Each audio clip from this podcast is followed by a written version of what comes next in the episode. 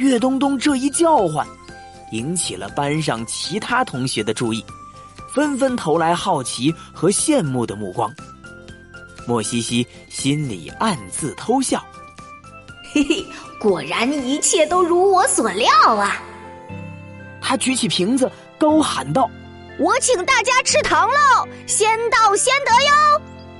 莫西西话音刚落，班上的同学就一窝蜂的围了过来，抢着找莫西西要糖果。哎，大家别挤，别挤，一个个来。班长，你的，谢谢。朵斯佳，你的，莫西西，谢谢。哎，普雷德，你也想吃呀？这可给你。哈哈，没想到连一向高傲的普雷德也凑了过来。果然，这世界上没有一个孩子能抵挡得住糖果的诱惑呀。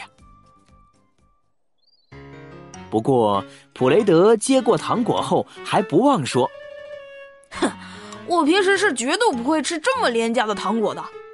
不过，看在你今天盛情邀请的份上。”我就勉为其难的接受吧。说完，他就把糖果塞进了嘴里，津津有味的吃了起来。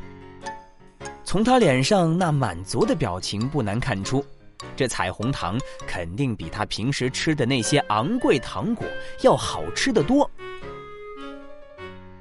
不一会儿，莫西西桌上的瓶子就变得空空如也。他看着眼前的空瓶子。心里早乐开了花，待会儿一定会很好玩。这时，上课预备铃响了，吃过糖的同学们纷纷回到自己座位。不一会儿，伊扎伊老师熟悉的身影就出现在了教室门口。今天的伊扎伊老师看起来格外的神采奕奕。